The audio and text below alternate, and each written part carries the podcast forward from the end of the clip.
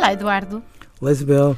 Eu, como o Eduardo, às vezes vamos a escolas falar e a escolas uh, dos mais novos aos mais velhos e no meu caso, por diferentes motivos, às vezes como escritora, às vezes como jornalista, por aí adiante. E às vezes encontro escolas de que não gosto assim tanto, mas depois às vezes encontro escolas de que gosto muito. Nós, então, que falamos tanto sobre escolas, é mesmo importante estar lá no dia a dia e, e perceber como é que elas funcionam. Eu fui a esta escola a semana passada que é a EB da Várzea, já agora diz-se o nome, e achei muito engraçado que de repente eu estava a falar e vejo primeiro o miúdo levantar-se discretamente, sair da sala, depois voltar discretamente e sentar-se. E depois um outro fazer isso, mas de resto estavam ali 50 miúdos calados, eh, interessados, a falarem quando era a altura de falarem, não, não de dedo no ar, mas mesmo eh, empenhados. E eu, quando cheguei ao fim, perguntei onde é que eles que se levantaram, onde é que foram? Ah, foram à casa de banho. Então, mas já acabou isto na escola de pôr o dedo no ar e pedir à professora se podemos ir à casa de banho? E a resposta que me deu deixou muito feliz e, e fez-me pensar, porque nunca tinha pensado nisso. Disseram, mas para que pôr o dedo no ar e interromper a aula toda, obrigar a professora, não só a pessoa a expor que tem que ir à casa de banho, como outra pessoa a autorizá-la e a interromper a aula toda por causa disso? Porque não ter a autonomia de se levantar, ir à casa de banho e voltar para o seu lugar silenciosamente. Foi isto e mais outras coisas que fui vendo que achei mesmo fantásticas e são sinais de que a escola de facto não é a escola onde eu andei no meu tempo e mudou em muitas coisas para tão melhor.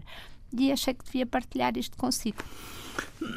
Isabel, eu fico contente. Ah, houve, houve em tempos um, um estudo muito engraçado sobre as perguntas que os estudantes uh, faziam aos professores. E a pergunta mais frequente de todas, independentemente do grau de ensino, era: professor, posso vir à casa de banho? um, e eu, eu, a mim inquieta-me, porque as crianças entram na escola com, com língua de perguntador e, e muito depressa eu escuto professores uh, a desabafarem que o gato comeu a língua das crianças e elas falam pouco, participam pouco nas aulas. Isso deixa muito triste, porque eu acho que quanto mais os alunos põem perguntas, mais uma aula se torna animada, mais, mais se torna deles.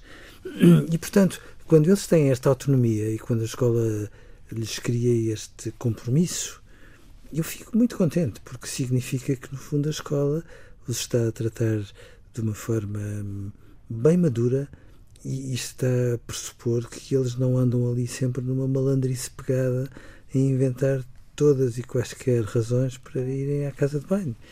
Quando uma escola dá este exemplo, Isabel, está a convidar os alunos a que, seja qual for o tema, participem, ponham o dedo no ar e que quase deveria ser proibido perguntar a um professor se pode pôr uma pergunta. Porque quando se pergunta isso a um professor, ainda falta qualquer coisa para a escola ser como deve ser porque de facto faz todo o sentido eh, não interromper eh, uma, uma aula faz. e ao mesmo tempo. Mas a ideia é muito, ah, mas por outro lado, nós estamos a discipliná-los, porque sim, eh, eles são repreendidos e castigados se não foram à casa de banho antes de começar a aula, para depois não interromper a aula. Era esta a ideia disciplinadora. Mas de facto, se a aula for interessante e se de facto o professor, obviamente, que vê o aluno sair sair, uhum. é, é apenas uma forma de o expor Sim. que se calhar não leva a lado nenhum. Oh, Isabel, educar e disciplinar não são a mesma coisa.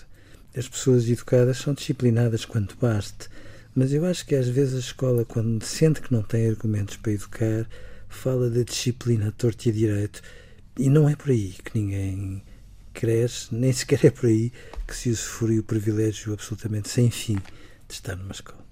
Adeus, Eduardo. Adeus, Isabel.